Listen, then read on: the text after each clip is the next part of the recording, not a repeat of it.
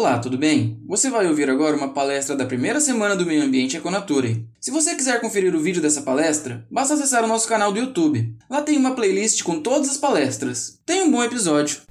Olá pessoal, boa noite. Antônio aqui, né, mais uma vez com Econature sem o Gabriel hoje, pessoal, para quem está acostumado a ver as lives aqui, né? Sempre eu e o Gabriel e mais um convidado. É, dando continuidade à nossa Semana do Meio Ambiente, nossa primeira Semana do Meio Ambiente, nossa segunda palestra hoje. Voltando com uma convidada que já participou aqui do Bate-Papo Econatura, a Maristela Zamaner, lá de Curitiba, trabalha lá no Jardim Botânico, né? Trabalha com borboletas e vai falar hoje um pouco de coleção entomológica, coleção, né, que é basicamente uns pequenos museus entomológicos, né, uns pequenos museus científicos, um pouquinho diferente de um museu, mas é mais ou menos uma ideia semelhante, onde a gente preserva espécimes e tudo mais, mas a Maristela vai explicar melhor para vocês hoje. Então, primeiro agradecer, né, todo mundo que veio aqui hoje assistir, né, a nossa palestra e agradecer a Maristela por topar mais uma vez estar aqui com a gente nessa semana especial para gente. Dar boa noite para ela e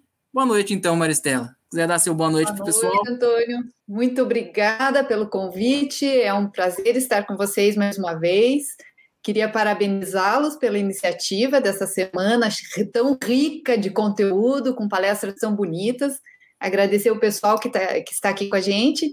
E vamos lá, que tem conteúdo bonito para hoje. Maravilha. Então, pessoal, a gente vai fazer igual ontem. Eu vou compartilhar aqui a palestrinha da Maristela, né? No caso, vou compartilhar a tela dela, que ela já compartilhou com a gente. Ela vai dar a palestra dela. Qualquer pergunta, dúvida, comentário, vocês deixam aqui no chat. Eu vou olhar e eu repasso para ela, né? E a gente vai ficar aqui enquanto ela vem trazer todo esse conteúdo para gente. E no final a gente conversa um pouquinho. Então, Maristela, boa palestra. Qualquer coisa, estamos aqui, pessoal. Beleza. Bom, pessoal, então o objetivo de hoje é apresentar para vocês essa coleção ecológica de entomologia, né, do Museu Aberto de Biodiversidade. Os conteúdos que a gente traz hoje para vocês são esses aqui, ó. É o que que é essa coleção, afinal de contas, aonde é que ela está, quais que são os registros oficiais que existem dela, qual é a missão, visão e valores, a quem que interessa essa coleção, quais que são os objetivos dela, o que que nós já temos é, tombado na coleção como que nós estamos tratando a questão dos erros de identificação e a questão da descrição de espécies. Faremos um paralelo entre esta coleção e as coleções tradicionais. Veremos alguns casos alguns exemplos de registros que temos nessa coleção e de que maneira que eles se interrelacionam. É, tratemos das perspectivas, né, o que, a gente imagina para o futuro próximo a respeito dessa coleção e no final vou deixar uma reflexão histórica para gente. Muito bem, o que a gente precisa saber de início? Essa é a primeira coleção científica brasileira registrada que é integralmente formada por registros de máquina, portanto, ela é abastecida a partir de metodologia não destrutiva. E isso a gente sabe está diretamente relacionado à questão da conservação da natureza. Então, ela tomba os registros dos espécimes entomológicos, preservando as suas relações ecológicas. Isso é algo bastante inovador que a gente traz nessa coleção. O que, que ela é, então? É uma reunião científica de registros de máquina da nossa biodiversidade, que começou a ser organizada em outubro de 2019 e ela inclui, inclui diferentes grupos taxonômicos. Então, a, então, além dos insetos, embora, embora ela seja uma coleção entomológica, ela é uma coleção ecológica de entomologia. Então, ela agrega outros grupos taxonômicos desde que estejam estabelecendo alguma relação ecológica com os insetos. Aqui vocês têm uma figura que é, é, a entrada lá da nossa coleção, e nós estamos ali na gaveta, digamos assim, de um ser chamado Argilbentata, que é uma aranha. Por que, que a gente tem uma aranha já de cara aqui? Então, eu estou colocando para vocês uma aranha porque ela está consumindo uma borboleta, uma borboleta da espécie Veilhus clavícula. Então, como nós encontramos essa borboleta no ambiente natural? É, em relação ecológica de predação com uma aranha, essa aranha foi tombada na coleção. E aí a gente tem uma gavetinha lá de Argilpe argentata dentro de uma coleção ecológica de entomologia. Muito bem, com isso a gente já entendeu o que é essa coleção, beleza? Onde que ela está? Essa coleção está em bancos de dados e cópias de segurança do que nós chamamos de Museu Aberto de Biodiversidade, que está sob a gestão do Instituto de Ciência e Tecnologia em Biodiversidade, que é o ICTBio. E ela também se encontra disponível na internet para qualquer um consultar, ok? Onde que, onde que a coleção está, né? Então, ela está, todo o acervo dela está tombado e disponibilizado ao acesso livre, e ela pode ser consultada por qualquer pessoa em qualquer lugar do mundo, muito embora ela esteja numa plataforma provisória. Por que plataforma provisória? Chegou num determinado momento que nós estávamos com essa coleção com a seguinte opção: ou a gente disponibiliza para a consulta de qualquer pessoa numa plataforma provisória, a gente vai ter que esperar dois, três anos até terminar um sistema que nós estamos em desenvolvimento para a disponibilização dela. E aí a gente, a gente optou por deixar numa plataforma que tem uma quantidade menor de recursos, mas permite a consulta de todo o acervo. Como entrar nessa coleção? Eu vou passar para vocês aqui esse caminho que vai permanecer é, mesmo quando a gente tiver o, a nossa plataforma de, definitiva. Então, entrando lá em ctbil.org, a gente tem ali, ó, Museu Aberto de Biodiversidade. Clicando ali, a gente entra no Museu de Biodiversidade e lá no final da página do museu tem ali, ó, Coleção Ecológica de Entomologia. Clicando aqui, a gente entra na coleção. É, nessa figura, vocês, vocês podem ver que tem várias abas aqui, em cada uma delas nós temos famílias de borboletas, porque o o grupo inicial que dá abertura para essa coleção é, é, o grupo de lepidópteros, né? Que é o, o, que o acervo inicial que a gente tem. Então, é, para consultar aqui, a pessoa pode entrar ou por essas abas aqui em cima, não sei se vocês conseguem ver, mas na entrada da coleção vocês vão poder ver direitinho. Entra na família, aparece a lista de espécies ali dentro, clica na espécie de interesse e abre a gaveta dessa espécie. Ou então pode vir aqui no Search, que é um, um dispositivo de busca, e digita ou o nome do gênero, e daí vem tudo que tem daquele gênero, ou o nome da família, vem tudo que tem, vem da, tem da família na coleção. Então, são as duas formas que, que a gente tem agora para você acessar os conteúdos dela. Bom, agora a gente já sabe então o que é essa coleção e onde ela está. Ela está disponível na internet para qualquer pessoa consultar. Quais são os registros oficiais? Qualquer coleção que se pretenda é, atingir objetivos científicos, ela precisa de determinados registros. Esta coleção já está registrada no Ministério da Ciência e Tecnologia e Inovações, via Sistema de Informações de Biodiversidade do Brasil, que é o CIBBR. E o CIBBR é um braço do sistema internacional, que é o Global Biodiversity Information Facility. Então, a gente tem uma indexação internacional dessa coleção, via o nosso Ministério da Ciência, Tecnologia e Inovações. Registros abordados. Agora vamos falar sobre a missão, a visão e os valores que nós trabalhamos nessa coleção. Antes de entrar na missão, abrindo um parênteses, Vamos lembrar o que é conservação da natureza.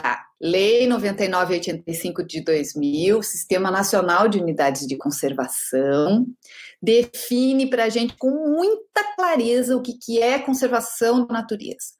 Então, qualquer pessoa nesse país que for trabalhar com conservação da natureza tem que lembrar o que, que é isso perante a nossa legislação, porque é isso que vai definir as nossas ações. Então, conservação da natureza é o que? Olha o que está ali: é o manejo do uso humano da natureza, compreendendo a preservação, a manutenção, a utilização sustentável, a restauração, a recuperação do ambiente natural, para que possa produzir o maior benefício em bases sustentáveis às atuais gerações, mantendo seu potencial de satisfazer necessidades aspirações das gerações futuras. Agora vem a ponto-chave que interessa para a gente aqui, garantindo a sobrevivência dos seres vivos em geral. Então, a gente tem na lei aqui a definição que fala que é o manejo do uso humano, ou seja, é o uso da biodiversidade. Daí tem um corpo enorme de texto aqui detalhando isso, e ele agrega a questão de que é necessário garantir a sobrevivência dos seres vivos em geral.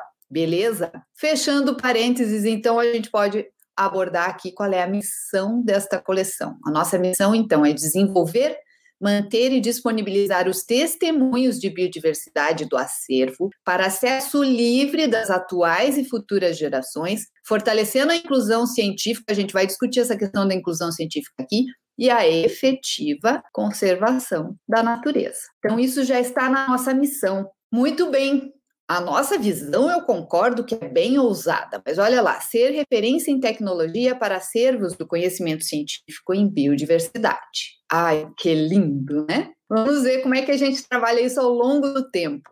Nossos valores, ética ambiental, compromisso com atual e futuras gerações, excelência na curadoria dinâmica. A gente está falando de uma coleção ecológica. Portanto, o que nós tombamos nessa coleção tem interrelações entre um tombo e outro.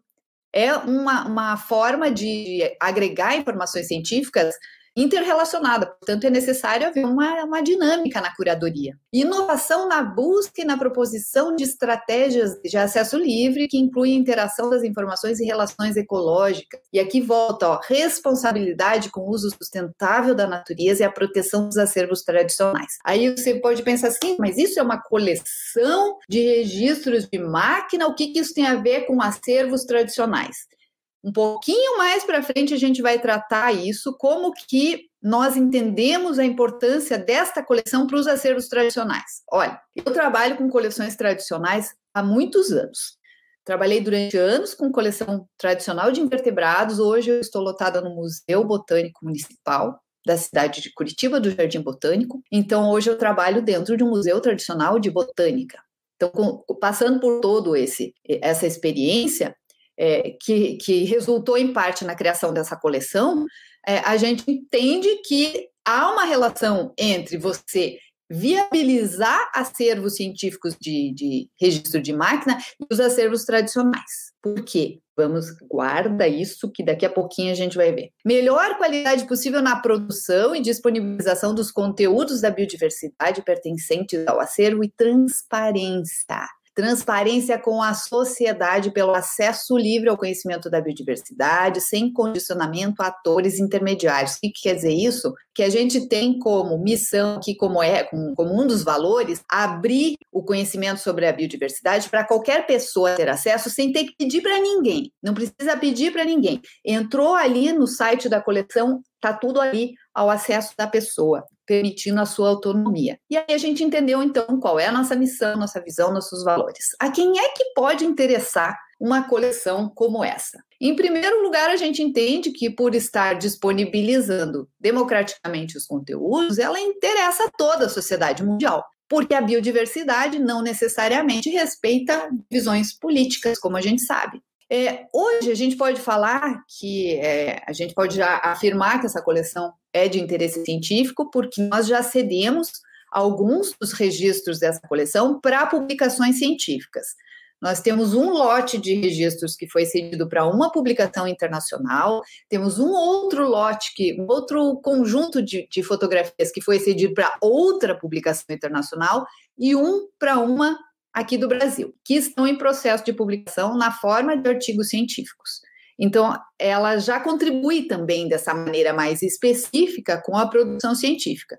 Além disso, existem alguns livros e guias que estão sendo produzidos e nos solicitaram registros dessa coleção também. A quem mais interessa? Pensemos da seguinte forma: hoje a gente sabe quem trabalha com, com fauna, principalmente, mas com botânica também, sabe que quando a gente fala em fazer um EIA-RIMA ou fazer um monitoramento ambiental, nós temos que cumprir determinados ritos é, é, normativos é, para atender ao que, ao que é necessário. Né? Então, a gente, muitas vezes, nós que somos consultores ambientais, nos vemos na situação de ter a obrigação de coletar os exemplares no ambiente, porque a gente tem que pôr lá no relatório, no final, o número de tombo, ok? E como é que a gente vai colocar um número de tombo se a gente não coletar o exemplar e não depositar no museu? Pois então aí que está uma das importâncias dessa coleção. A gente está pela primeira vez aqui no Brasil disponibilizando a possibilidade de gerar um número de tombo por um registro de máquina sem sacrifício do animal, ok? Isso no âmbito é, dos invertebrados aqui da entomologia.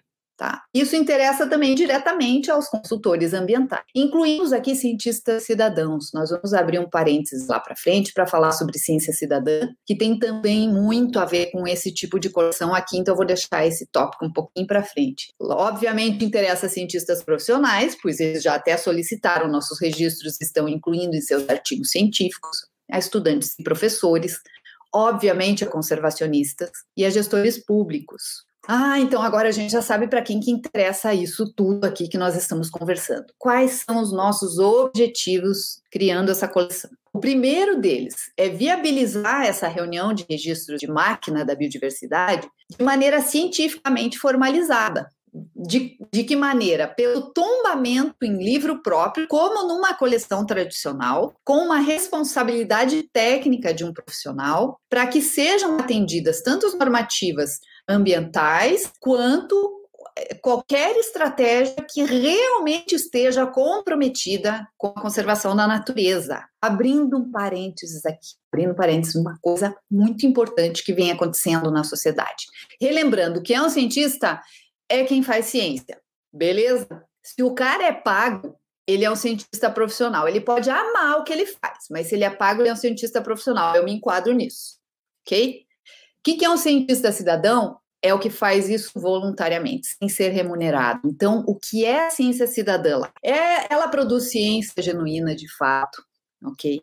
É democrática, e atende às necessidades dos cidadãos. É criada e conduzida, ou no todo ou em parte, por cidadãos voluntários, e ela é independente das instituições científicas tradicionais. Aqui eu trago uma pinceladazinha de um artigo do professor Peter Schus, da Unicamp, ele publicou esse artigo Cientistas de Amadores a Cidadãos no jornal da Unicamp e ele traz uma breve retomada histórica. O artigo dele é curto, é muito bem escrito, mas é extremamente contundente com relação ao que aconteceu historicamente com o que hoje vem sendo chamado de ciência cidadã. Então ele coloca lá que quem institucionalizou a ciência foi a Royal Society, que foi fundada em 1660, olha a data. E nessa época ela contava com um número de amadores muito superior ao número de profissionais. Lemos amadores hoje como cientistas cidadãos. Então, antes de 1800, conforme o professor nos explica, praticamente todo mundo que estava engajado em pesquisa científica é o que a gente chama hoje de cientista cidadão, eram os amadores. Foi questão de 100 anos para a pesquisa científica ser completamente profissionalizada. E esse processo levou à exclusão da maior parte dos amadores, cientistas cidadãos, que tiveram seu status rebaixado, né? portanto, eles foram subalternizados nesse processo e passaram a ser mantidos à distância da ciência séria, né? Que a, ou seja, eles, eles foram relegados à produção da ciência que não é séria, ou seja, uma maneira muito discriminatória de olhar para o cientista cidadão. Então, o que, que esse professor nos coloca? O cientista cidadão passou a sofrer exclusão, rebaixamento e discriminação. Essa é a retomada histórica que o professor nos propõe neste artigo que eu sugiro a leitura aqui para todo mundo. A gente, obviamente, tem consequências históricas disso, né? A ciência, ela acabou se mantendo sobre o domínio profissional ao longo dos últimos séculos. E com isso ela começou a ser sinonimizada com ciência profissional. A gente perdeu um pouco a noção da diferença entre ciência lato sensu e ciência profissional. Então, os valores, as regras, as ideologias da ciência profissional passaram a ser meio que sinônimo de ciência como um todo, e houve essa glamorização do acesso ao conhecimento e hegemonia desses valores, regras e ideologias. E a sociedade passou a aceitar esse sinal vermelho ao acesso ao conhecimento. Olha como isso na prática se expressa e a gente demorou para perceber. Isso aqui é, está no site do Museu Nacional. As coleções, as, olha lá, as coleções do Departamento de Entomologia são de acesso e de consulta estritamente reservados a pesquisadores profissionais ou estudantes ou estudantes autorizados pelo curador. Ou seja, ninguém mais tem acesso. Aí, eu, aí, você pode até me perguntar, sim, mas quem é que sustenta essas coleções aí? Quem que sustenta isso aí? Não é o povo? Como é que o povo não tem acesso? Como é que não pode? Como é que isso ficou só para uma elite ali, para alguns poucos? De que forma que isso começou a ser usado, né? E aí o cientista cidadão passa a sofrer impedimento de acesso, exclusão científica, perda de poder sobre conhecimento, perda de autonomia, e a gente sabe bem o que aconteceu com essa coleção. Não precisa entrar em detalhes, não é? São as únicas formas de exclusão científica? Não. Olha só. Então, além do impedimento ao acesso de materiais que a gente demonstrou aqui, é, todo mundo sabe aqui, a maior parte é biólogo que está assistindo, pelo menos ligado à área, sabe que hoje existe para você acessar boa parte do conhecimento a necessidade de pagamento. Você precisa pagar lá 39 dólares para ler esse artigo, para ler aquele artigo, ou você tem que estar vinculado a uma instituição, ou você precisa pedir para alguém te liberar. Essa é uma realidade. E outra realidade muito complicada é que algumas revistas científicas começaram a exigir titulação do autor. Tem que ser doutor para publicar. Isso pode parecer muito bonito, muito legal e tal, mas aí a gente tem fatos, como por exemplo, o, o fulano de tal descobriu a espécie X do bicho tal. E para a revista qual ele não pode ser o autor dessa descoberta, porque ele não tem título. Essas coisas nós, como sociedade, precisamos pensar muito claramente se a gente realmente quer isso para a sociedade se a gente vai reforçar e legitimar esse tipo de conduta ou se a gente vai oportunizar algo diferente. Afinal de contas, se nós estamos falando no processo de exclusão, no processo de discriminação, a gente está falando em dívida histórica com relação ao cientista cidadão, ok?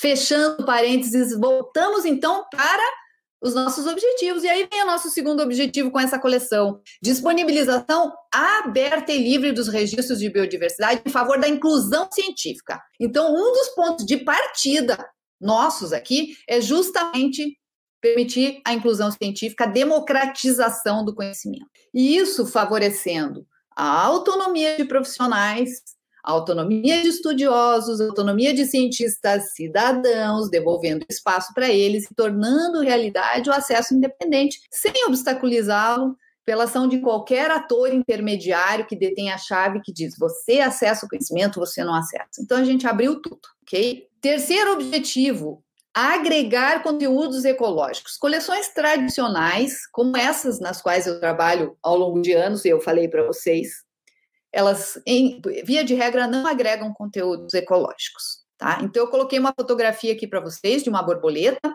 Leptotes cassius, e eu não sei se vocês conseguem ver o que é que ela está fazendo nesse momento, no momento desse registro. Olha o abdômen dela aqui. Ela está colocando um ovo num botão floral de uma flor aqui, de uma caliandra. Na hora que eu estou trabalhando para abastecer uma coleção científica tradicional, o que, que eu faço? Eu venho uma rede entomológica, capturo esta borboleta, levo para o laboratório, faço todo o tratamento que tem que fazer, isso envolve produtos químicos e tudo mais, alfineto o bicho, monto bonitinho e tal, e ele está pronto para ser incluído na coleção. Maravilha. Aí passam 20, 30, 50, 100 anos e a gente tem bichos tombados aí com esse tipo de idade, e o que, que ele estava fazendo na hora da coleta? Ninguém sabe, ninguém viu. Acabou essa informação ecológica ok? Acabou essa informação ecológica. Então, um dos objetivos nossos aqui é encontrar estratégias dentro de uma coleção científica de preservar os conteúdos ecológicos dos registros, ok? Quarto objetivo, manter o acervo para estudos ecológicos, entre outros, preservando a documentação de biodiversidade a partir de testemunhos de informação realizados por observação de máquina, e isso para garantir não só para a nossa geração aqui, mas para gerações futuras esse acesso a esses testemunhos. E a quinta, né? Olha só, auxiliar a gestão de coleções tradicionais. De que maneira que uma coleção como essa pode auxiliar na gestão de coleções tradicionais? A partir do momento que eu, por exemplo, um exemplo, eu sou uma consultora ambiental, eu vou lá fazer um monitoramento de uma PCH, de uma usina hidrelétrica, e aí é o seguinte, para eu monitorar borboletas, já fiz isso muito. Para eu poder atender à normativa ambiental, eu tenho que ir lá e coletar. E coleta, coleta, coleta. Tem essa espécie, tem aquela espécie. Eu volto com aquele monte de bicho para tombar tudo no museu. Um monte de bicho comum, a maioria bicho comum, e aquilo inflando o museu tradicional. Um monte de bicho tudo igual, tá? Até aí tudo bem, porque se tem grana para manter, né? Não vou nem entrar na questão ambiental de, de, de, um biólogo acabar fazendo papel de ter mais uma pressão para o ambiente que já está detonado ali, que já está sofrendo um monte. Não vou entrar nessa questão, mas se houver grana, beleza. Só que a gente sabe que não tem grana. A gente sabe que não tem grana e a gente está lá e toca bicho na coleção, enfia mais bicho e põe mais bicho, né? E a grana para manter tudo isso? Como é que fica? Como é que fica a grana para manter tudo isso? Muitas vezes falta, falta grana para manutenção básica dessas coleções. E aí O que, que vem acontecendo com elas? Não é um caso, não é dois, Butantan, Museu Nacional. Então, uma das, um dos objetivos que a gente tem é justamente se constituir como uma alternativa que permita que a gente faça lá o um monitoramento ambiental sem coletar os bichos, mas fazendo os registros efetivamente dessa biodiversidade de maneira científica e aberta, livre e transparente. Ok? Esse é o nosso quinto objetivo, então. Está aí a relação entre essa coleção e as coleções tradicionais. Nós entendemos que coleções dessa natureza, embora essa seja a única no Brasil ainda, tem potencial para auxiliar a gestão de coleções tradicionais, que são acervos extremamente preciosos, que precisam ser eh, muito cuidados, muito cuidados, né? Tá aí os nossos objetivos bem estabelecidos. Vamos ver então aqui, né, o que, que já foi tombado. Essa coleção ela ainda é muito pequena, mas é uma coleção de pouquíssimos anos, né? Não é como uma coleções que a gente sabe que tem 200 mil exemplares tombados, mas também existe há três séculos, né? A gente está falando de uma pequena coleção de três anos, inicia com um lote eu sou a primeira curadora dessa coleção. Inicia com um lote que eu mesma acabei cedendo para o Instituto de Ciência e Tecnologia e Biodiversidade. Essa coleção, então, tem 14 mil registros, por enquanto, de borboletas. Esses 14 mil registros representam em torno de 60 mil fotografias obtidas a partir de março. Eles incluem 577 espécies de borboletas, sendo que 547 delas foram realizadas em três pontos da Grande Curitiba, Floresta Atlântica, ok? Duas unidades de conservação e uma área reconstituída de Mata Atlântica.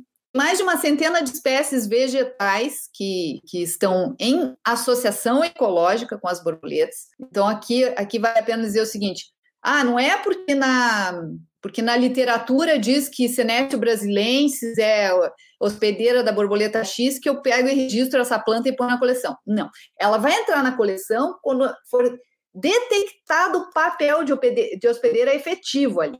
Se ela está exercendo o papel de hospedeira, ela entra na coleção. Então, a gente tem lá mais de uma centena de espécies vegetais que nós constatamos no ambiente natural exercendo esse papel, e em menor quantidade outros insetos e seres vivos, como eu exemplifiquei o caso lá da, da aranha no início, que estão em interações ecológicas. Esse é o lote inicial, mas evidentemente que não foi tudo tombado, isso aqui é um lote que está em triagem, e o que foi tombado até agora são esses números que vocês estão vendo aqui para cada uma das famílias de lepidópteros, de espécies de plantas, de outros grupos, totalizando 802 tombamentos. Os, os tombos, então, já foram 802, né? E cada um deles pode abranger várias fotografias. Muito bem. Como é que nós tratamos nessa coleção a questão dos erros de identificação das descrições de espécies? Muito importante isso aqui. Abrindo um parênteses de novo. O que é ciência? Ciência, do latim, remete a conhecimento. Lembrando lá quais são as características do conhecimento científico. Fato, factual, lida com fatos, beleza. Contingente, proposições são verdadeiras ou falsas, isso tem base na experiência e não simplesmente na razão sistemático, porque ele é logicamente ordenado na forma de um sistema, não são simplesmente conhecimentos desconexos, é verificável, portanto, é comprovado pelo método científico, e por isso é tão importante a transparência. Para ele ser verificável, a gente tem que ter acesso, ele é falível. Então, o conhecimento científico não é definitivo, ele não é sinônimo de certeza, ele é um estágio da evolução do conhecimento Justamente por isso é aproximadamente exato. Então, ele pode ser constantemente aprimorado. E às vezes a gente tem a impressão que as pessoas esquecem disso. Até cientistas tratam da ciência como se ela fosse sinônimo de certeza. E é muito importante a gente ter noção dessa falibilidade para que se mantenha o propósito de autocorreção.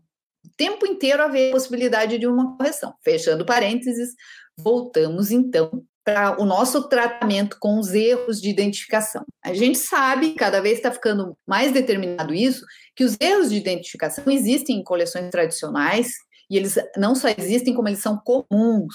A partir do momento que começou a haver testagem de DNA, começou a haver um mar de, de, de aparições de erros nas coleções tradicionais, que, ficaram durante séculos fechados nas gavetas com identificações equivocadas e ninguém teve a oportunidade de ver isso justamente porque está inacessível. Então, nesta coleção, pelo fato da gente deixar o acesso aberto, é, a gente entende que a viabilização das correções é mais efetiva é mais frequente, é mais consistente, porque isso aqui também inverte um pouco o papel do curador. Numa coleção científica tradicional, a gente, como curador, tem o papel de ir atrás de alguém que nos, nos ajude nas identificações, porque só nós temos o acesso ali.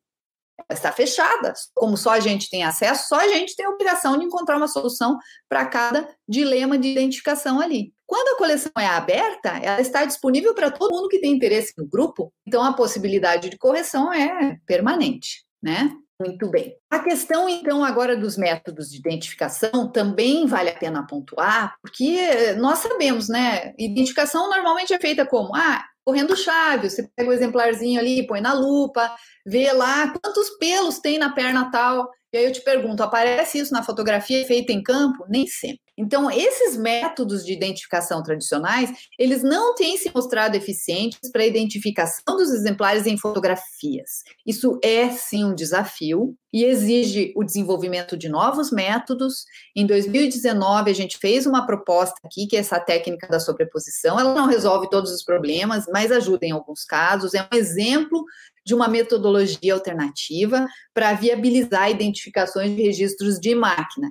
No que, que consiste essa técnica? A gente tem a fotografia do bicho que foi tirado em campo, tem as fotografias dos tipos, nós colocamos a fotografia do bicho em campo em transparência em cima da fotografia do tipo e a gente analisa se combina ou não. Faz isso com tipos de diferentes espécies e, e, analisa ali como que fica a questão da compatibilidade. É uma proposta, ela vem sendo usada, ela foi proposta nesse livro aqui, Observação de Borboletas, porque também tinha a finalidade de abrir isso para cientistas cidadãos, né, que possam testar e usar essa, esse tipo de técnica, para ir gradativamente aprimorando as identificações feitas em fotografias. Questão das descrições de, de espécies, né? A gente sabe que existe uma resistência muito grande para fazer descrição de espécie a partir de fotografias. Natural, compreensível, porque as técnicas elas estão todas ancoradas né, nos bichos sacrificados dos museus. Né? Mas nós acreditamos que, na medida em que se ampliarem quantitativamente os registros, registros de máquina, é, nós teremos casos de bichos não descritos que vai ter registro só de máquina, você não vai ter o exemplar. E aí, nós, como cientistas, estaremos diante do dilema: encontraremos métodos para descrever esses espécimes em fotografia, ou eles vão ficar sem descrição?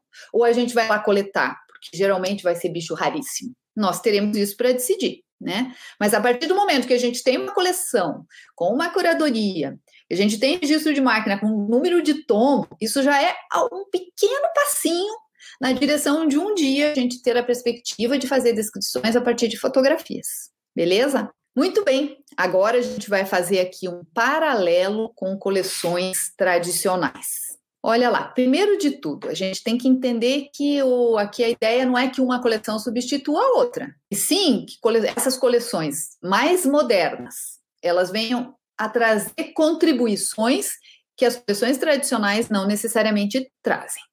Esse, esse que é o ponto. Então tem que haver um equilíbrio, porque a ideia não é que uma exclua a outra de maneira nenhuma. É que ambas possam, inclusive, trabalhar juntas, como a gente comentou aqui, né, que as coleções que eu, eu falo as coleções, porque eu imagino que essa não será a única. Hoje ela é a única, mas eu imagino que não será a única. Daqui a algum tempo, outras deverão ser constituídas dentro dessa ideia, né? Então, a ideia é que elas se complementem. Elas são estratégicas científicas de reunir informações. Quando a gente tem um, um, um bichinho assim lá na coleção, vocês devem lembrar que geralmente eles entram para a coleção com uma etiqueta entomológica. É uma etiquetinha onde consta lá quem que coletou, aonde coletou, em que data. Esses dados são dados científicos. E aqui a gente também tem esses dados. Então, são estratégias científicas de reunir informações, porque você coloca esses dados sob um número de tombo, que, portanto, é rastreável, certo? Eles têm uma identidade única, cada registro e cada bichinho tombado lá. Tem uma curadoria científica institucionalizado. Essa era uma grande preocupação que a gente tinha com relação a essa coleção, em haver um, uma instituição para abrigá-la. Porque se a gente pensa assim, pensa em grandes cientistas cidadãos que fizeram suas coleções na época que era possível coletar. No momento do falecimento deles, os descendentes tinham lá uma sala cheia de gavetas, onde estavam todos os bichos lá, e eles precisavam dar um destino para isso. Faz de que jeito? A coisa está lá fisicamente precisa ser resolvida. E quando a gente tem uma coleção de fotografias no computador do cara e o cara falece? Formata esse micro e passa para o fulano, perdeu tudo. Então, a partir do momento que a gente institucionaliza uma coleção dessas, a gente está garantindo que ela vai passar além da vida das pessoas que estão, que estão curando, que estão é, é, incrementando essas coleções. Então, a institucionalização nesse aspecto é muito importante. É, tanto uma coleção quanto outra desses formatos aqui podem agregar coleções menores, que é bem disso que a gente estava falando agora, né? Elas é, é, testemunham informação de biodiversidade para as atuais e futuras gerações e elas devem ser registradas.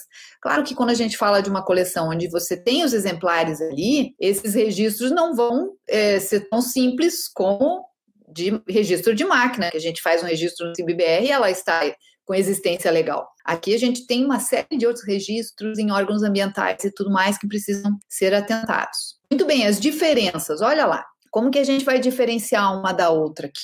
Questão de viabilização de estudos de DNA. A gente não tem como fazer isso com uma coleção de registro de máquina. Então, isso aqui ainda é uma coisa importantíssima de atribuição das coleções tradicionais.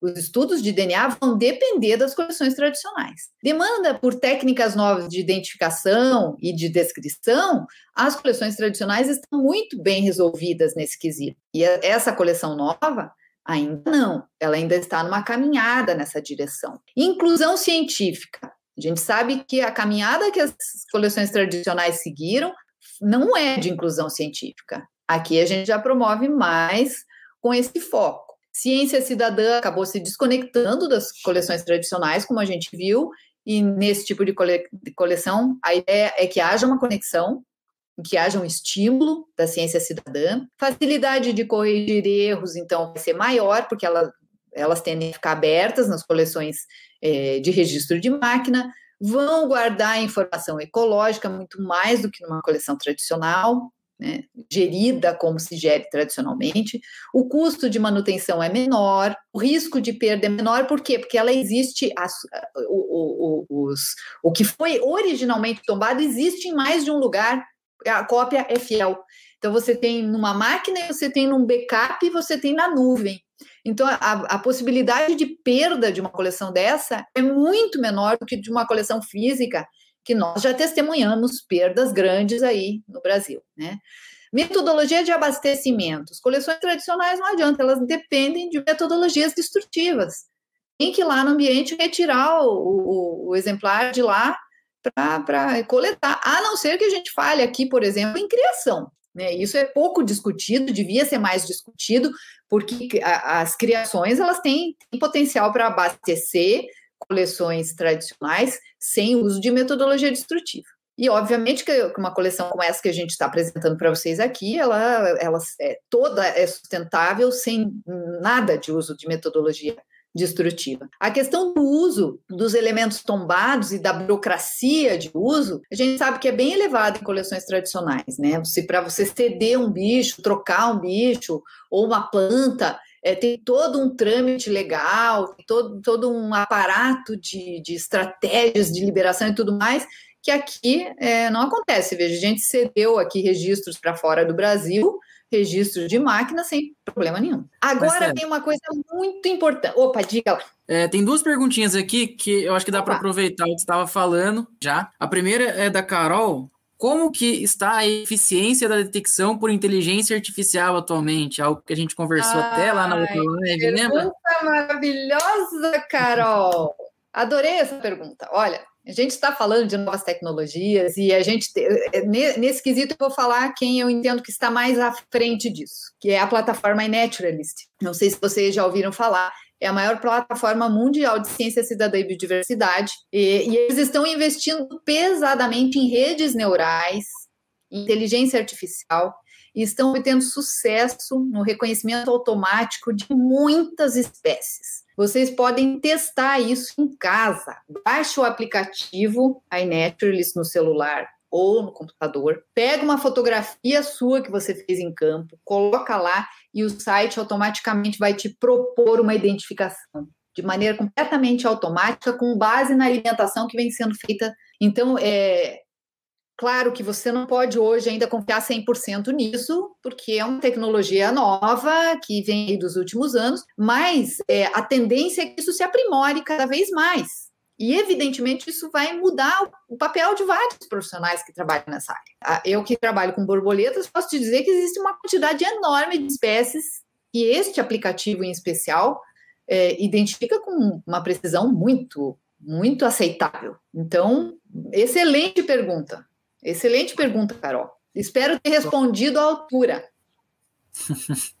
Só colocando então a segunda perguntinha que apareceu aqui também é: existe algum tipo de padrão na foto, como o ângulo que é tirado ou algo do gênero? Opa, Vinícius, muito obrigada pela pergunta. Oportuniza a gente aprimorar um pouquinho. Vou voltar aqui, ó. Essas figurinhas que estão aqui, nós colocamos neste livro aqui.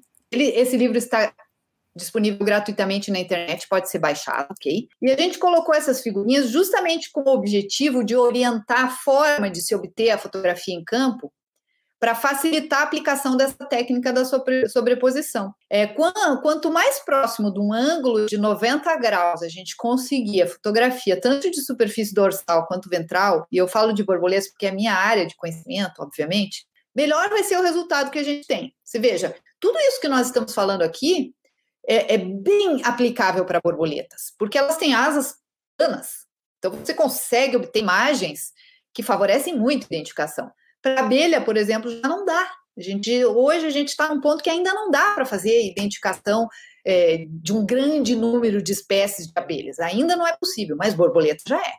Né? Então, essa tua pergunta eu espero ter respondido com isso aqui. Isso aqui está no nosso livro lá, orientação de como obter a fotografia, para a gente conseguir a melhor condição para proceder à identificação. Espero que tenha sido isso. Marcelo, e obrigada pela só, pergunta. Aproveitando a pergunta dele, só um gancho numa outra perguntinha que eu aqui fiquei pensando. Existe uma quantidade mínima de fotos, por exemplo, assim, uma foto é o suficiente para você entrar na coleção ou tem que ter duas, três fotos em ângulos diferentes? Muito boa pergunta também, excelente. Olha, é, não, a gente não estabeleceu essa regra porque tem espécies que você, com uma fotografia, você tem condição de identificar com 100% de garantia. E beleza, eu costumo dizer assim que as pessoas, geralmente quem é observador de borboletas e tal, gosta muito de fazer fotos artísticas, bonitas e tudo mais.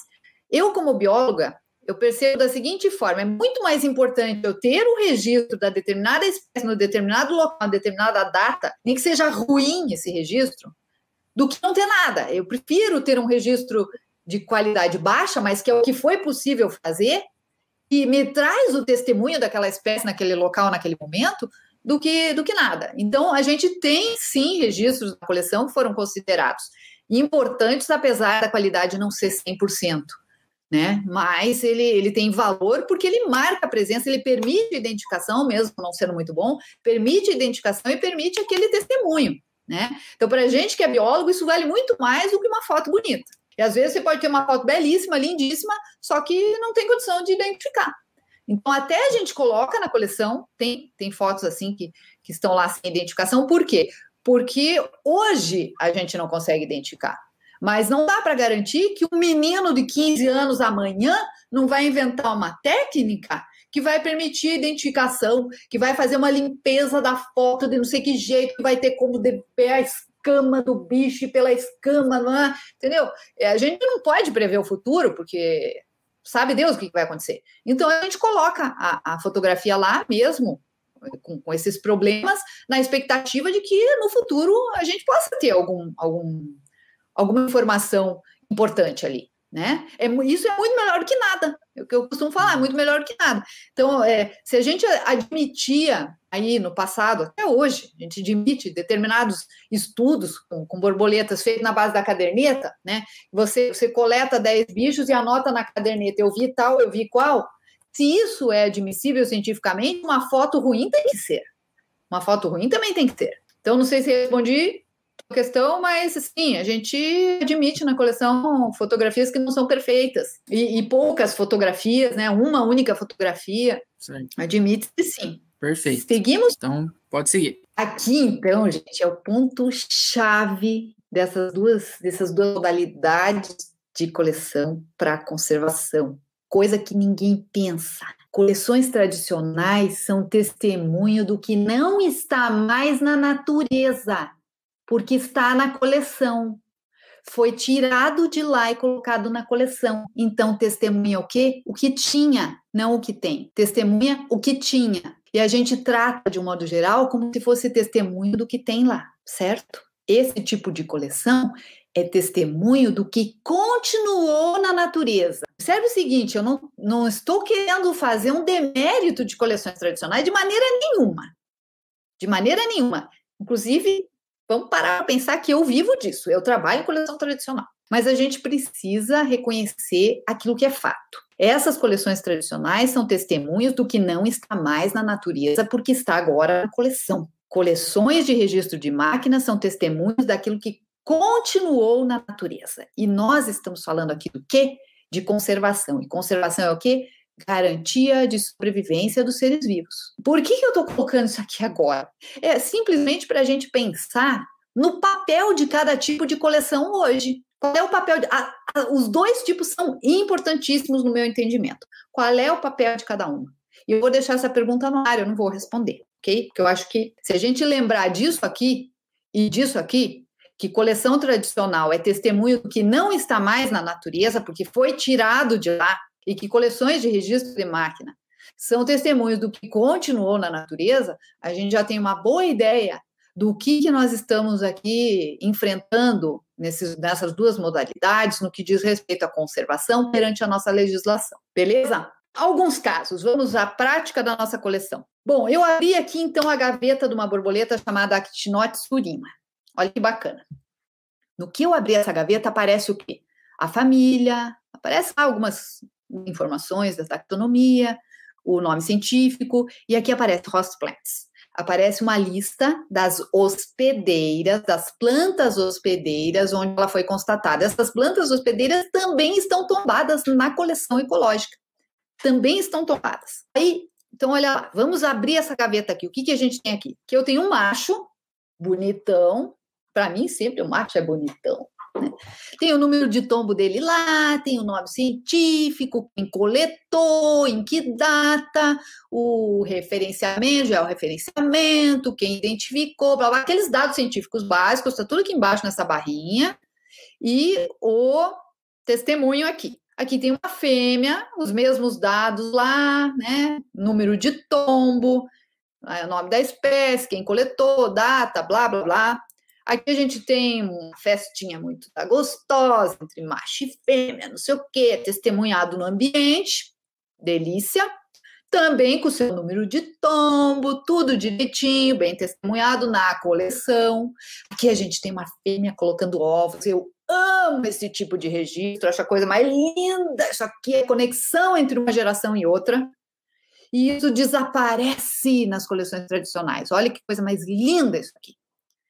E tá lá, a gente tem o testemunho de que naquele local, naquela planta, aquela fêmea escolheu para reproduzir, ou seja, aquele ambiente ali é bom para reprodução. Olha a importância disso para conservação. Show de bola, beleza. Esse tipo de fotografia hoje é possível fazer em campo. Não precisa tirar o ovo do ambiente. Fotografa no campo e deixa lá, para que ele continue desempenhando seu papel ecológico, ok? Então, registros de ovos, registros das lagartas, tudo dentro da mesma gaveta Actinote surima. Ó, a lagartona lá, pré-pupa, já se preparando para virar uma pupa, aí tá a lindona. E aí eu volto para aqui para o índice da gaveta. Vamos dar uma olhada aqui. Então agora eu vou sair dessa gaveta e vou entrar na gaveta de uma hospedeira, beleza? Estou entrando lá na outra gaveta. E pronto, agora estou na gaveta de Graziella coriácea é uma planta. E aqui na gaveta da Graziella já aparece o nome da borboleta, ó, tá ok? Olha o que, que eu tenho lá na gaveta, detalhes dessa planta, textura e tudo mais. Voltando para a gaveta de Actinote surima, outra hospedeira. Vou clicar aqui. Graziella intermédia. Estou na gaveta da Graziella intermédia. Olha lá a planta, coisa linda, né? Aparece floração, caracteres necessários para a identificação da planta. Aqui do lado estão todos os, os dados do, tombamento, volto para a gaveta de Actinote Surima e vamos ver outra hospedeira, Campo Vassoura Cruciata. Opa! Aqui apareceu uma novidade. Olha aqui, ó. além de Actinote Surima, eu tenho mais um nome aqui, Albergina vanessoides. O que, que é isso aqui? É outra borboleta que também utilizou esta planta como hospedeira. Tá aqui a planta, lindona. Vamos ver quem é essa dita aqui. Olha ela aí, colocando ovinho. Eu amo esse tipo de registro, isso me arrepia, porque, gente do céu, coisa mais linda do mundo. Olha só isso aqui. Ovinho micro, fotografado em campo, sem tirar do local que a mamãe escolheu. Show de bola. Voltando aqui para Campo Vassoura, então, nós temos duas borboletas e a nossa coleção permite a conexão desses conteúdos. Outro caso, essa borboleta aqui gerou uma polêmica um tempo atrás. Isso aqui é um bicho que não está descrito ainda, ele não tem o um nome científico. Foi registrado superfície dorsal e ventral, bem direitinho, como vocês estão vendo. E que alguém daí me diz assim: agora, como é que vai descrever esse negócio aí? Porque não tem o bicho, não tem o bicho, como é que. Pois é, veja como são as coisas. Isso aqui também é muito revelador sobre as coleções tradicionais. Esse bicho já foi coletado, esse bicho não, né? Outro bicho dessa espécie já foi coletado e existem alguns exemplares em coleções tradicionais que ainda não foram honrados. Honrados, eu digo que a sua morte ainda não gerou um nome para eles, ok? Então eu fico bem feliz que isso aí está na nossa coleção, está tombado na nossa coleção e não foi sacrificado. Isso quer dizer o quê? Esse bicho continuou o seu papel ecológico no ambiente, beleza? E espero que um dia os seus parentes tomba, é, que estão tombados nos museus deem um nome. E o dia que esse bicho tiver um nome, aqui embaixo, onde a gente colocou só o gênero, porque não tem espécie, a gente vai poder complementar com, a espécie. Aguardamos então o dia de descrição desse bicho a partir dos exemplares que já foram coletados. Esse aqui é um outro caso emblemático, esse é um, um dos registros que tombamos na coleção, que foi solicitado por uma publicação internacional. Esse registro aqui, gente, é de uma espécie que, até se prove o contrário, nunca foi coletada no Brasil. Portanto, o único tipo de registro que existe dela no país é fotográfico. E veja só, esse, esse bicho aqui ele foi registrado no dia 18 de março de 2019, pois no ano seguinte ele foi descrito. Quando, quando a gente fez o registro, ele não estava descrito. Foi descrito no ano seguinte. Aí foi reconhecido em plataforma de ciência cidadã por um cara lá da Singapura, que viu porque está aberto, porque qualquer um pode ver. Se isso estivesse numa gaveta, ninguém teria visto, ok? E reconheceu, tá lá, um bicho que ainda não foi descrito. Fico novamente muito feliz de ter esse bicho na coleção, né? De ele não ter sido coletado, porque essa é a única coleção que tem esse bicho. A única coleção que nós temos no Brasil que tem essa espécie. Então, por aqui vocês tiveram uma ideia de como que a coleção funciona, como os dados estão interligados do ponto de vista ecológico, como qualquer pessoa pode entrar na coleção e explorá-la por ali, pode fazer contribuições com relação às identificações, e agora a gente fala um pouquinho sobre perspectivas. Como é que está nosso tempo, Antônio? Posso seguir? Pode ir tranquilo, a gente vai até umas oito e meia sem problema. Deu mais ou ah, menos beleza, uma horinha não, aqui. Já, tá, já estamos nos finalmente aqui. Então, perspectivas, o que, que a gente espera, né? Primeiro, a gente está na busca de encontrar soluções para a conclusão do sistema tecnológico que nós iniciamos o desenvolvimento para disponibilizar a coleção. Como vocês viram, ela, ela está disponibilizada numa plataforma que permite as consultas, mas é tudo indexação de texto. Então, ela permite as consultas, mas nós queremos mais. A gente quer, por exemplo, que a pessoa chegue lá e, e, e consiga filtrar eu quero o tamanho disso aqui de bicho, a cor disso aqui, tarará, daí coloca os filtros e obtém lá. A gente quer chegar nesse ponto, para facilitar ao máximo o acesso das pessoas ao conhecimento. Então, essa é uma das nossas perspectivas, é concluir o sistema tecnológico que vai viabilizar esse acesso, apoiar metodologias não destrutivas, nós esperamos conseguir, inclusive, apoio de órgãos ambientais, para que coleções como essa, se não esta, sejam utilizadas nessas iniciativas em substituição, quando possível, para desobstruir o crescimento das coleções tradicionais, protegendo-as cada vez mais, né? E pretendemos ainda é, nos, nos oferecer para a sociedade como uma base institucional para cientistas cidadãos. Hoje não dá mais para você ter uma coleção oficial sem registrar. E para registrar precisa ter uma instituição. E o cientista cidadão, como a gente viu, ele faz pesquisa científica sem é, a conexão com uma instituição.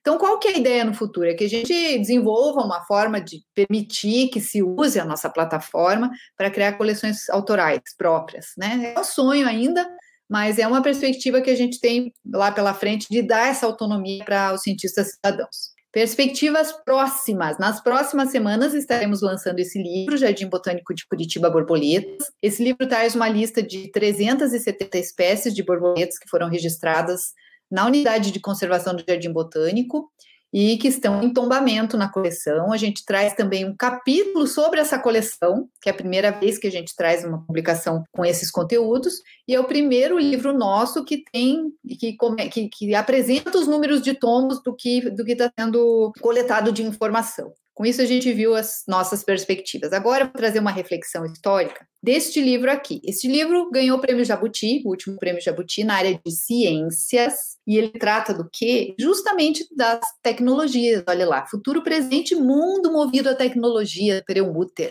Sugiro que vocês também leiam esse livro se puderem, porque é muito bacana. E ele fala de algumas coisas historicamente no começo do livro que eu amei. Olha só o que ele conta para gente da história de como especialistas de área recebem novas tecnologias. Olha só.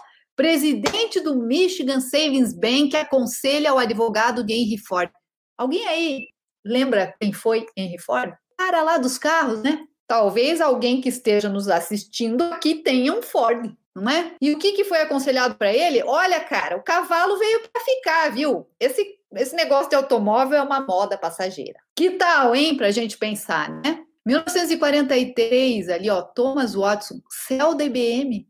Esse, o cara manja dessas coisas aí, gente, de computador. O cara é céu da IBM. E o que, que ele falou? Pô, o cara é mega especialista no assunto. Ele falou lá, ó, existe um mercado mundial para talvez cinco computadores cinco computadores, meu amigo. Talvez é o que tenha ligado aqui na minha casa agora. Tem um aqui no meu celular, mas esse aqui, o meu marido ali.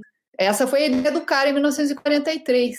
Olha lá, 46, Daryl Zano. O cara era produtor de filme. Tava nesse mercado. Olha o que, que o cara me fala da televisão. As pessoas, sabe, as pessoas elas vão se cansar de olhar para uma caixa todas as noites. Eu tenho a impressão que eu estou olhando para uma caixa essa noite, né? É isso aí, pessoal. Vamos pensar, né? Ele segue lá na reflexão histórica dele, ó.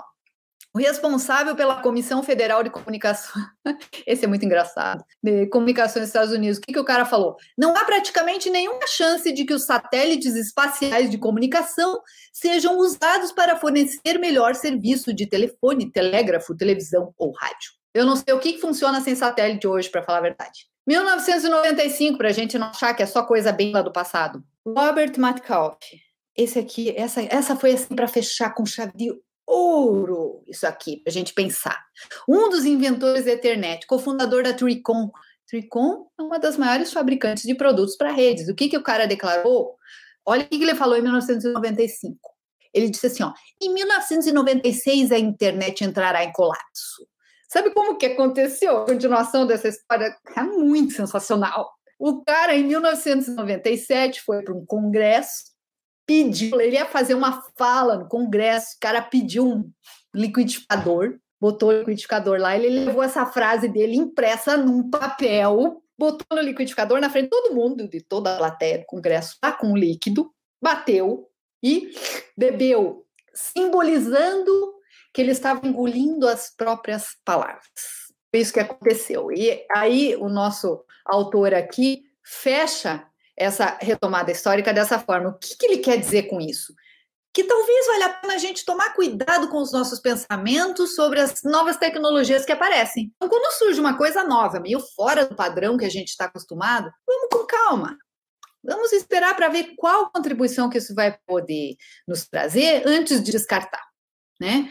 Então, com isso a gente fecha a nossa reflexão histórica aqui. Eu fico extremamente agradecida a vocês pela oportunidade de falar de algo para a gente é tão valioso, que é o sonho de tornar realidade essa coleção e do que nós imaginamos que ela possa oferecer. especialmente para a nossa biodiversidade, em termos de conservação, né? E de novas perspectivas aí para o futuro.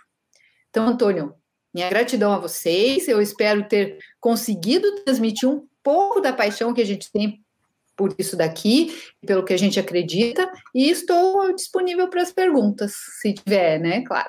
Bom, pessoal, Maristela, primeiro, muito obrigado, sensacional. Nossa, é... você já tinha comentado, né, dessa coleção que vocês estavam criando naquela outra live que a gente fez, né? Mas agora, entendendo melhor tudo, como foi planejado, como está sendo feito, eu fiquei realmente impressionado. E eu tô até pensando é, como que seria, se seria possível aplicar isso para peixes, né? É, trabalhei muito Olha. tempo na minha vida com peixes e a gente costumava de vez em quando pegar os peixes vivos, colocar num aquário em campo mesmo e aí colocar, o pessoal costumava colocar house preto, que aí o peixe ficava anestesiado por um tempo e ficava mais letárgico para tirar fotos bem bonitas do peixe. Sim. E aí eu fiquei pensando, será que não dá para fazer isso com os peixes ao invés de coletar e levar para coleção? Até porque as coleções de peixe, né, você entra é aquele negócio cheirando formol. Você não quer ficar lá dentro. Você quer saber onde é que tá seu peixe e pegar e sair. E geralmente você não consegue fazer isso. Você tem que procurar Sim. num monte de prateleira e você fica lá no meio do formol.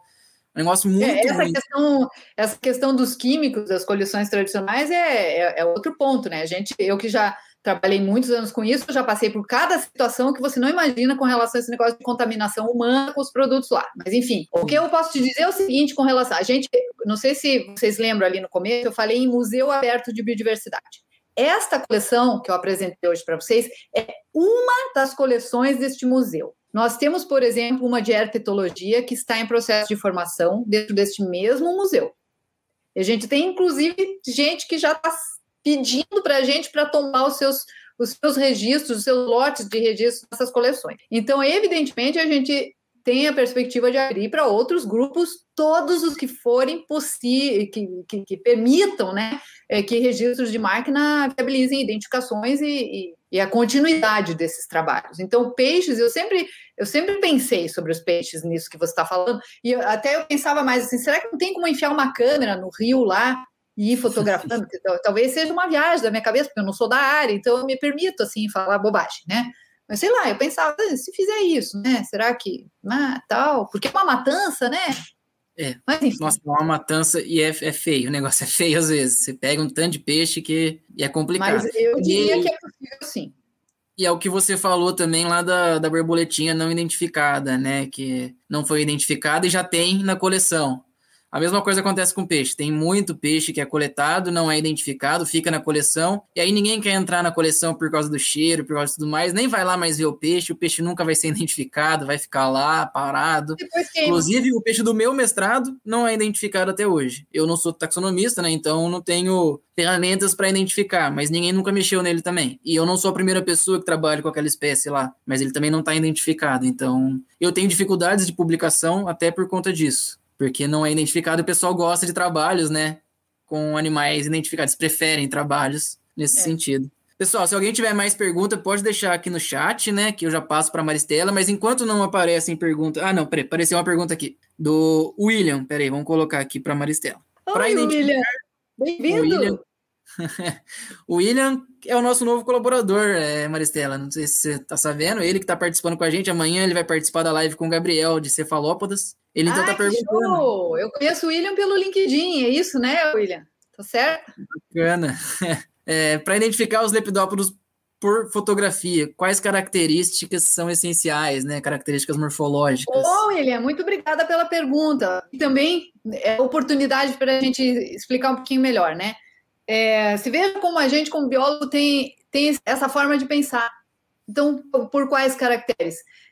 Na hora de tentar uma identificação por fotografia, isso tem que estar tá totalmente invertido na nossa cabeça. A gente tem que olhar para a fotografia e ver quais caracteres estão ali disponíveis para a gente. Então, é o inverso. Não é assim, ah, eu tenho que olhar quantos pelos tem lá no tarso tal. Meu, não vai rolar, não vai acontecer.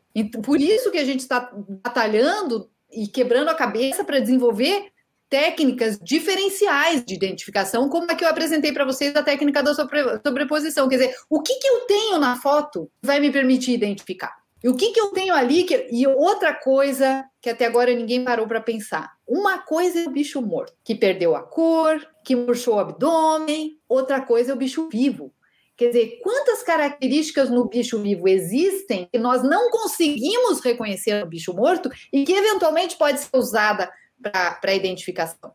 Mas não é justamente porque na chave o que consta é o número de pelo do tarso tal. Então é um novo universo que exige que a gente passe a pensar de uma forma diferente sobre identificação e criar tecnologias diferentes. Então, o que, por exemplo, essas, essas técnicas de inteligência artificial e de, rede neura, de, de redes neurais fazem? Elas fazem análises de morfometria que escapam aos nossos olhos por computação. Então, quer dizer, então a gente precisa realmente flexibilizar a nossa forma de pensar na hora de falar em identificação de espécies por fotografia. É um outro universo, é uma área do conhecimento que precisa ser criada praticamente do zero, né? Então, agradeço a tua pergunta porque é oportunidade para a gente deixar isso mais claro, né? Que não dá para a gente usar tudo que, que a gente tem historicamente como regra de, de processo de identificação para isso. A gente vai ter que inovar, vai ter que ousar e vai ter que ter coragem para fazer diferente, né? Por isso, talvez a gente precise de instituições que abriguem pensamentos diferentes. Bom, esperar aqui ver se parece mais uma perguntinha, mas eu quero fazer algumas perguntas, Maristela. Eu anotei algumas coisas aqui que eu fiquei curioso. Com relação à coleção ecológica, né? Você falou coleção ecológica onde você registra não só o animal, mas o que ele está fazendo no momento, né, para você ter algum registro, né, do, do acontecimento da ecologia do bicho. Coleção ecológica é só por foto? E outra não. pergunta, existe outras fora do Brasil? Existem outras? Então, até, até isso é uma coisa que a gente buscou e não encontrou, mas como nem tudo está indexado, eu não afirmaria, né? Mas eu não. E depois, assim, as nossas coleções aqui, elas são de uma, da, da riqueza dos lugares de maior biodiversidade do mundo, né?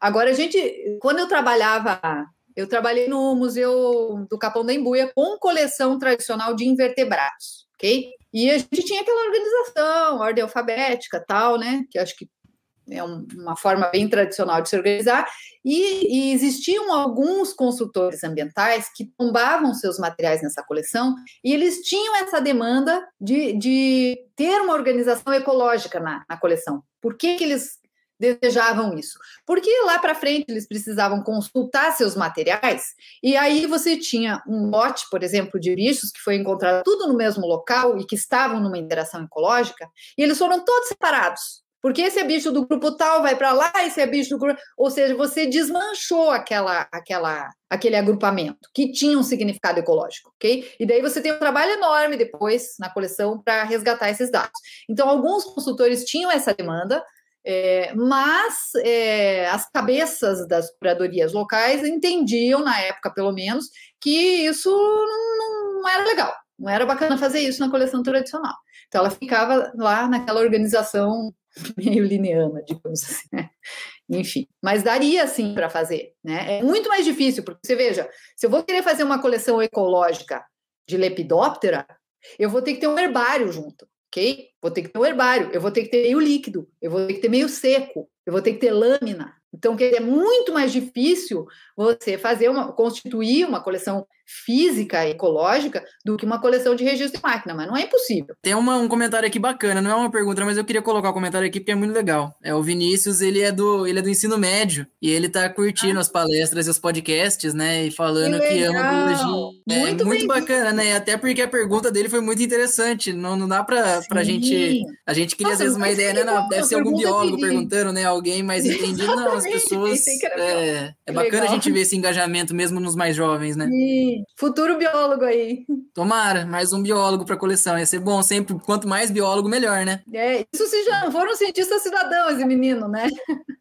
Talvez, né? Quem sabe? Bom, eu tenho mais algumas perguntinhas enquanto a gente vai esperando aqui mais um pouquinho, ver se aparece mais uma pergunta. Pessoal, se alguém tiver aí mais alguma dúvida, pode mandar, é, que a gente repassa aqui rapidinho para Maristela. Mas aproveitando então, uma coisa com relação ao cientista cidadão. Pronto, vamos aproveitar que você falou do cientista cidadão de novo, né? E aí você estava falando a questão que antigamente o cientista amador era muito mais reconhecido do que ele é hoje. Hoje em dia a gente tem uma profissionalização, né? Inclusive tem um grande debate, né, sobre é, o cientista cientista criar esse contato com é, a população para disponibilizar essas informações, conversar, né? Não ter aquele elitismo acadêmico que a gente costuma falar. E aí me veio uma dúvida agora. Antigamente, quando os cientistas amadores eles eram mais aceitos pela sociedade, por assim dizer, né? É, validar o trabalho de um cientista amador era provavelmente muito mais simples. Como que a gente valida hoje um trabalho de um cientista amador com essa profissionalização e com esse elitismo todo que existe, né? Da gente ficar sempre pensando, ah, mas não seguiu o método científico, ah, mas aquilo, aquilo mais,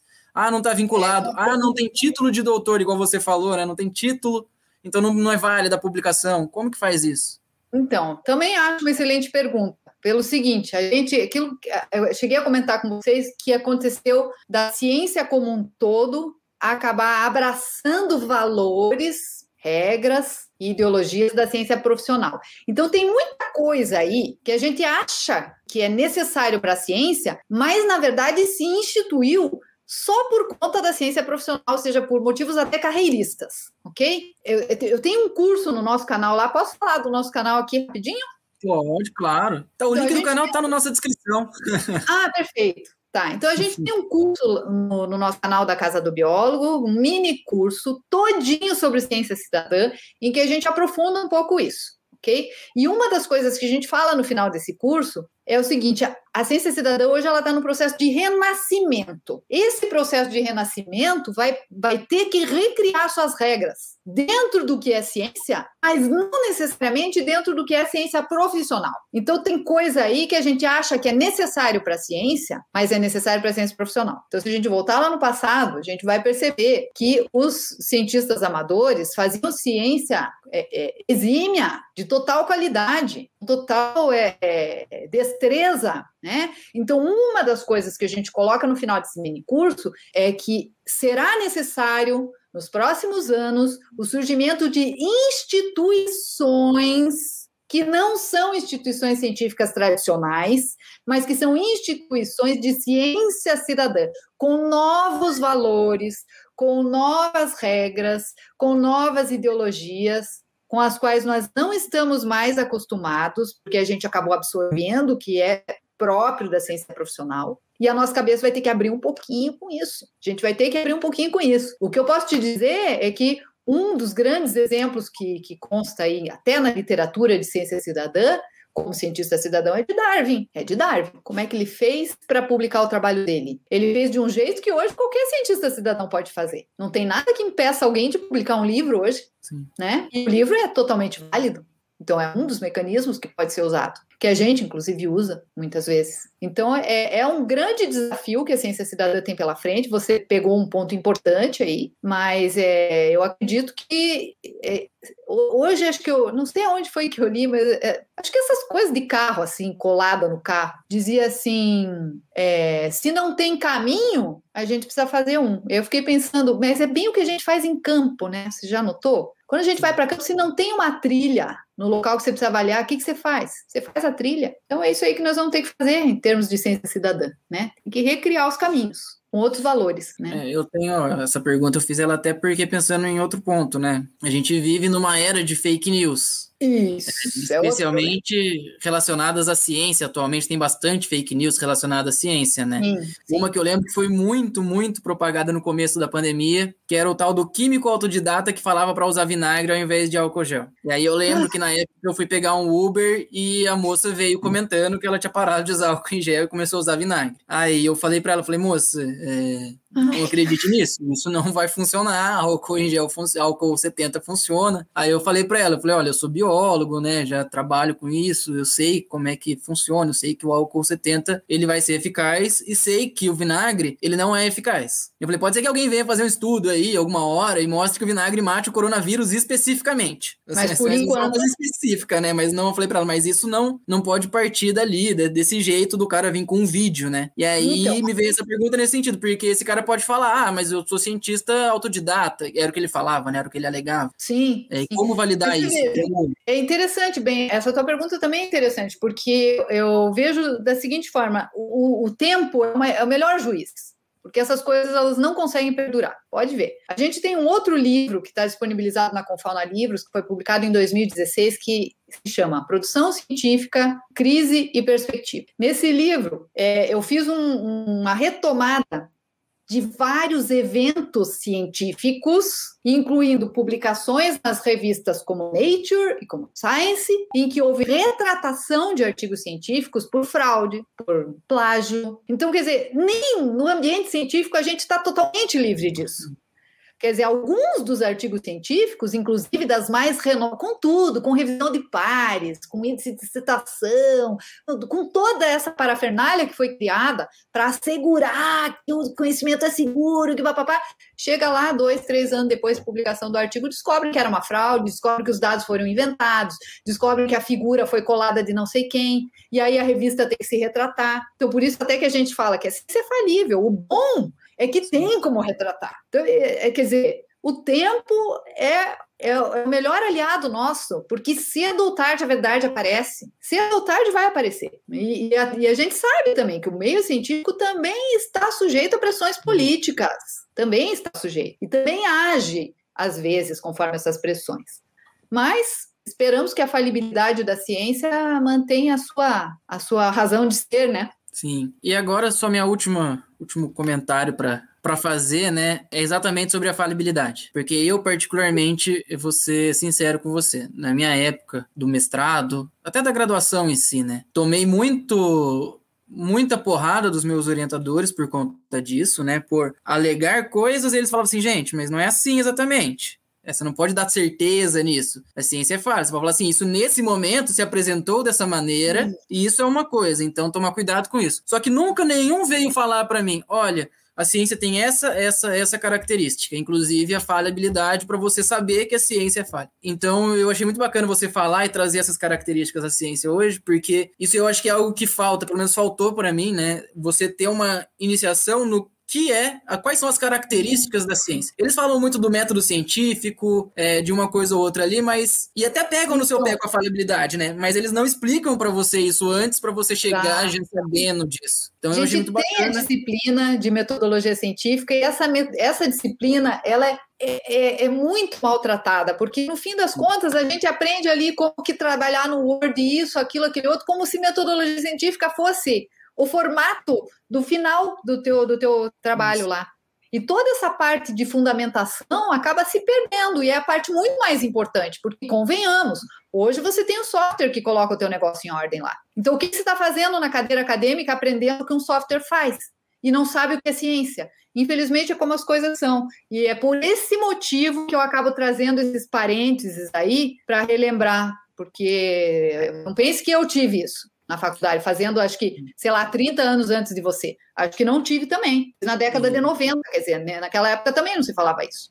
Então, é. Outra coisa que aconteceu comigo foi exatamente isso, na metodologia científica. É porque é isso que eu falei, eu tomei porradas dos meus orientadores, né? Sem eles falarem diretamente da falibilidade, mas falando, olha, não dê certeza de coisas que ainda são simplesmente figuras desse momento, né? E na minha, eu lembro que na minha metodologia científica, né, eu fiz com um professor, porque a metodologia científica na minha faculdade na época, ela ficava variando o professor. Mudava de professor por semestre, né? Para você não pegar sempre o professor de uma mesma área, hum. né? Pegava às vezes era professor de ecologia, às vezes da agronomia, às vezes da genética, às vezes não sei onde. E eu peguei um da genética da agronomia lá, que era um professor super renomado na faculdade, né? Mas um professor meio velhinho já, né? Já, sim, eu particularmente nunca me dei muito bem com ele. E eu lembro que uma das coisas que ele, é, ele não, não lembro se ele explicou o conceito de ciência, né? Explicou todas as características da ciência, não lembro direito, falar bem a verdade mesmo. E eu lembro que eu queria fazer um trabalho de metodologia científica, né, para aprender metodologia científica, e ele já veio podando as minhas asas, falando: "Ah, faz isso aqui que é mais simples, um questionário básico lá de qualidade da água da faculdade". E aí eu acabei fazendo sem incentivo nenhum, sem vontade nenhuma. Eu acabei fazendo só por fazer, ah, preciso dos créditos, né? Vou fazer logo e resolver isso. Mas aí pensando agora nisso tudo, a oportunidade ótima que ele teve para me ensinar sobre falibilidade da ciência me deixar falhar, me deixar fazer uma coisa que era mais complexa, talvez mais complexa para mim mesmo, talvez ele tivesse certo nesse sentido de que para mim ia ser complexo, mas por que não, né? Se a ideia é dar uma disciplina onde você está ensinando ciência e a ciência tem falha, e eu adoro falar isso para meus alunos, eu adoro quando eu vou conversar com eles, falar assim, gente, é, não pensa que a ciência vai vir com respostas exatas que não vão ser é, amanhã vão ser não vão ser negadas ou coisa do tipo. Não pense que a ciência é só aquela coisa muito perfeita, linear, que vocês não vão errar É, por exemplo, a história da hipótese, né? Tô dando projeto de iniciação científica e eu adoro falar para meus alunos. Eles ficam muito com medo de escrever a hipótese do trabalho, porque eles não querem errar. E eu falo pra gente, mas não tem problema nenhum errar a hipótese, gente. Vai, escreve o que vocês acham. A hipótese se errar não tem problema, o resultado vai ser válido do mesmo jeito. Porque você vai depois se falar o que. Processo evolutivo, a gente que é biólogo, que adora evolução, se olhar para o processo evolutivo, ele tem muito mais erro do que acerto. Sim, exatamente. Então, o erro também tem um papel extraordinário, porque ele te mostra por onde não ir. Isso. Não é? E aí eu fiquei pensando agora que você falou, né, até isso na metodologia científica, né? O quanto que eu poderia ter aprendido mais se eu tivesse feito o trabalho que eu queria ter feito e tivesse errado um monte e aprendido a errar. Talvez até as coisas que eu errei lá no meu mestrado depois eu não tivesse errado, porque eu lembro do meu mestrado, coisas que eu até hoje fico meio olhando para meus dados falando, nossa, errei na metodologia aqui um pouco, podia ter melhorado ali, sabe? Só que não, fui falhar só lá no mestrado. Então. É tem esses problemas. Então eu achei muito legal essa fala da falabilidade e a ênfase que você deu nisso, porque eu acho que é importante a gente falar. A ciência erra, a ciência falha, e errar não é um problema na ciência, pelo bem. contrário. E tudo é, bem. E tudo bem, exatamente, pelo contrário. Errar é até positivo. infalibilidade é coisa para outras áreas, não é? Isso. Bom, Maristela, acho que a gente não vai ter mais pergunta, não apareceram outras perguntas aqui no momento. Então a gente já deu aqui uma hora e meia, já é oito e meia. Gostaria de agradecer você. Primeiro abrir o espaço para você dar o seu boa noite. É, e aí depois eu me despeço do pessoal também. Beleza. Muito obrigada pela oportunidade. Parabéns para vocês pela iniciativa da semana, pela iniciativa do canal, pela garra de vocês sigam firmes, que vocês estão fazendo um trabalho bonito. É, então, mais uma vez, agradeço a oportunidade, a presença de todos. Espero que tenhamos outras oportunidades aí pela beleza. Parabéns. Bom descanso para todos. Com certeza, a gente também quer outras oportunidades. Como eu falei para você até no backstage, né? Falei que a gente adora quando volta gente que já veio uma vez. Você já é a segunda vez, sempre com muito carinho, muita atenção com a gente, o que é importantíssimo para a gente também, que estamos começando aqui. Tem um ano e pouco de, de carreira no Econatura e, e, começando, né? Então esse apoio é sempre importante. É, agradecer de novo a palestra, eu achei sensacional, adorei o conteúdo todo. Eu vou entrar em contato com o meu antigo orientador da graduação para falar para ele mudar a coleção dele para tentar fazer essa história da coleção ecológica, que eu acho que é mais bacana, com fotografia, acho que vai pode render mais. Acho que pode deixar os trabalhos de campo mais divertidos, né, do que simplesmente matar os peixes e ir lá tirar eles, tirar foto, tudo uma diversão melhor. E vou recomendar para ele assistir essa conversa vou passar para ele o link e falar: olha, Paulo, assiste lá que eu acho que tem coisa bacana para você implementar no laboratório aí. Para quem assistiu a gente, quem acompanhou, muito obrigado, pessoal, mais uma vez. Só deixar o recadinho que amanhã tem mais. Amanhã a gente vai ter uma palestrinha sobre cefalópodas, os nossos polvos e lulas, né? Que quem vai estar tá participando aqui vai ser o Gabriel, né? A gente dividiu as participações e amanhã também o William, né? Nosso novo colaborador, vai estar tá aqui junto. Então, só deixar o recado que ficou aqui até o final, agradecer a Maristela e boa noite, pessoal. Até a próxima.